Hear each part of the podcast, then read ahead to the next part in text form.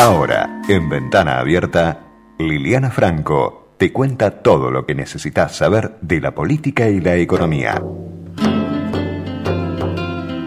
¿Cómo te va, Lili? ¿Qué decís? Bienvenida. ¿Qué tal? ¿Cómo están? Muy bien, ¿cómo andas vos? Bueno, lindo lunes tenemos hoy, ¿eh? ¿Viste? Con el fondo yendo a ver a Alberto Fernández y, y eh, en estos momentos está reunido con la CUNSA. En realidad con la CUNSA ya se reunió el sábado, ya las cosas más o menos están claras, pero el dato a tener en cuenta a aquellos que le interesa el tema del fondo Sí. es que las dudas están puestas no tanto en el desembolso, a mi juicio, porque sería extraño que el Fondo Monetario no desembolse un dinero que ya fue autorizado por, el, eh, por el directorio. Sí. Recordemos que estos 5.400 millones de dólares que supuestamente tienen que venir, estaba previsto que vengan en septiembre y corresponden a la revisión que ya fue aprobada. La duda respecto de qué va a pasar con el fondo es hacia la próxima revisión. Ahí es donde no te cierran aparentemente los números y tuviste muchísimos cambios, Claro. incluso en política económica. Entonces, eh, estos 5.400 más tarde o más temprano van a venir porque ya fueron autorizados por el BOR. Sería extraño que el BOR se dé marcha atrás con una decisión que ya tomó. Eh, y además porque la cuarta revisión se pasó bien, o sea, objetivamente. Lo que ha cambiado hoy es para la quinta revisión, que por eso el Fondo Monetario decidió suspender la misión. Técnica no vino, vino la misión a los efectos de eh, conversar ante los nuevos acontecimientos. Está bien, está, está, está bien hecha la aclaración porque había mucho mucho ruido, ¿no? Digo, ah, bueno, si finalmente iba a haber este giro de los fondos prometidos y demás, Estaba, bueno. eh, el propio comunicado dice que en, en septiembre, eh, va en, en los próximos eh, días, que cuando se reunió el directorio iba a venir. O sea, eh, pero eso ya fue autorizado. Claro. Yo, que vengo hace tantos años cubriendo el fondo, sería extrañísimo. O sea, ¿por qué daría en marcha atrás con algo que se autorizó en base a lo que se evaluó? Eh, esa parte, eh, la duda, si vos me decís, pero ¿cómo sigue la historia con el fondo? Y bueno, ahí sí te, te acepto que hay dudas. Y muchas dudas porque también tenés un factor político nuevo. Claro. Tenés un- la- una, digamos, una probabilidad bastante alta de que Alberto Fernández pueda ser el presidente. Y claramente podría pensarse, el fondo también, que hay un enfoque diferente en materia económica, que lo va a haber. Y sí, sí, Entonces, claramente lo va a ver. Para que se va a Por sumar eso se suspende Sí. la, la misión técnica que venía a hacer la revisión, eh, eh, venía a ver los números y la revisión de la, la quinta revisión, para pasar a ser una misión de tipo, si querés, política. Ajá. Donde se sentaron y dijeron, bueno, yo supongo la primera palabra que le dijeron, ah, mucho gusto a la CUNSA, ¿y cómo sigue la historia? y cuando se sienten hoy a la tarde Sí. con eh, los representantes económicos va a ser más o menos lo mismo. ¿Qué Claro. piensan hacer? Claro. Y acá Alberto Fernández o su equipo económico no va a poder contestar generalidades. Sí, va a tener que ir al grano. Eh, se va a Sí, sumar va a tener eh, se va a sumar Pedro grano. Llanelo, Lili, ¿te parece que te quería hacer una pregunta? ¿Cómo andas, Lili? ¿Todo bien? Sí, ¿qué tal? Bien, eh, mira, te quería consultar do- dos cuestiones. Eh, una que es como yo cubro con Urbano, te quería preguntar si puede ser que el FMI, a partir de la reunión con la gente de la CUNSA eh, y por los pagos, por los próximos pagos, eh, pida algún cese o algún freno, un, un poquito más de freno en la obra pública eh, que está haciendo el gobierno, que, que ya bajó la intensidad, por lo que tengo entendido yo cuando hablo con, con los dirigentes de la UOCRA. Y lo otro que te quería preguntar es eh, si es así, si, si se vieron sorprendidos eh, con el resultado, porque se suponía que las PASO iba a perder el gobierno, por ahí no por tanta diferencia, pero ¿es tan así la sorpresa? Sí, no, no, la sorpresa sí. O sea, off the record te reconocen que, que bueno, digamos, la sorpresa le tomó a, a propios y ajenos, Claro. digamos, el, el propio, eh, la gente en el entorno de Alberto te reconocen que no esperaban ganar por esa cifra. Claro.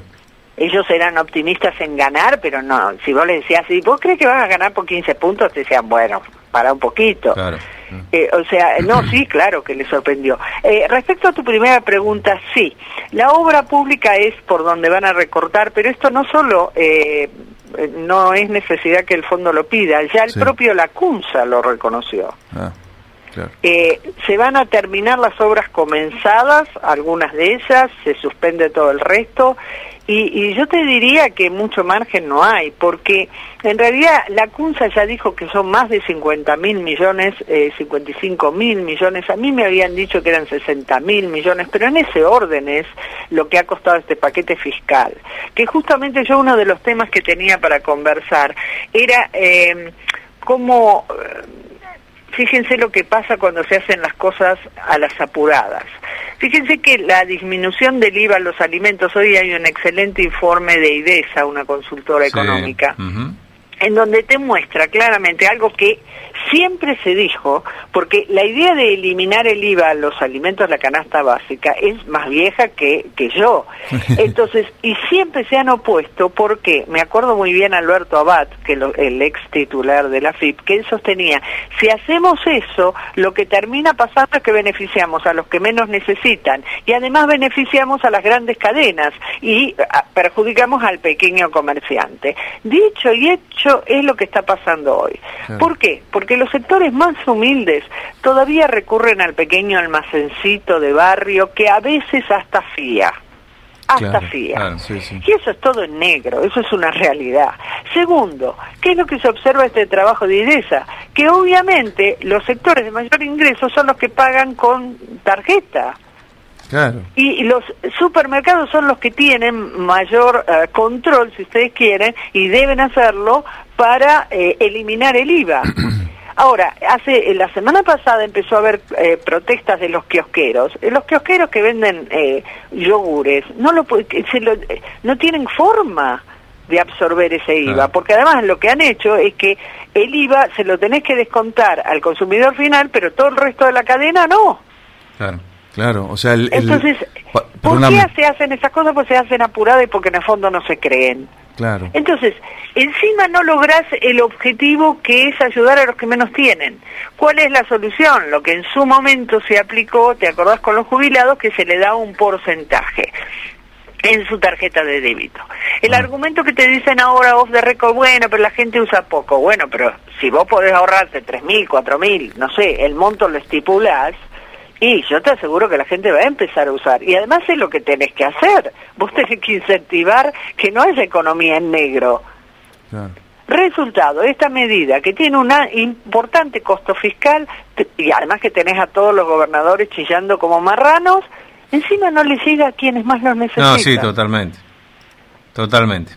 Este punto, seguro, que cuando venga la misión, yo no sé si lo hablaron ahora puntualmente porque no me parece, pero esto es un punto que se va a mirar. Ahora, recordemos que en el acuerdo con el fondo, si tenés autorizado aumentos de partidas que no te afectan a la meta fiscal cuando son para sectores de menores ingresos.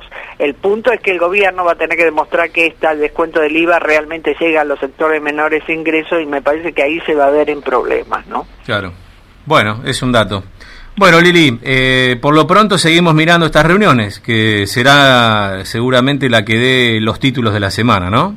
Eh, a, mí me parece muy importante, eh, digamos, con la CUNSA no, esperemos grandes títulos, esto está dentro del marco, o sea, insisto, los grandes títulos con el gobierno actual van a venir más adelante, cuando finalmente venga la misión, la misión que es corresponde a la revisión del programa pero para mí los títulos importantes van a ser hoy, porque probablemente obtengamos más definiciones concretas de la reunión del equipo económico de Alberto Fernández con el fondo, porque una de las cosas que los inversores, tanto locales como externos, están queriendo saber es cuál es la idea y cuáles serían los lineamientos económicos de Alberto Fernández. Lili, gracias. ¿eh? A ustedes. Nos reencontramos la semana que viene.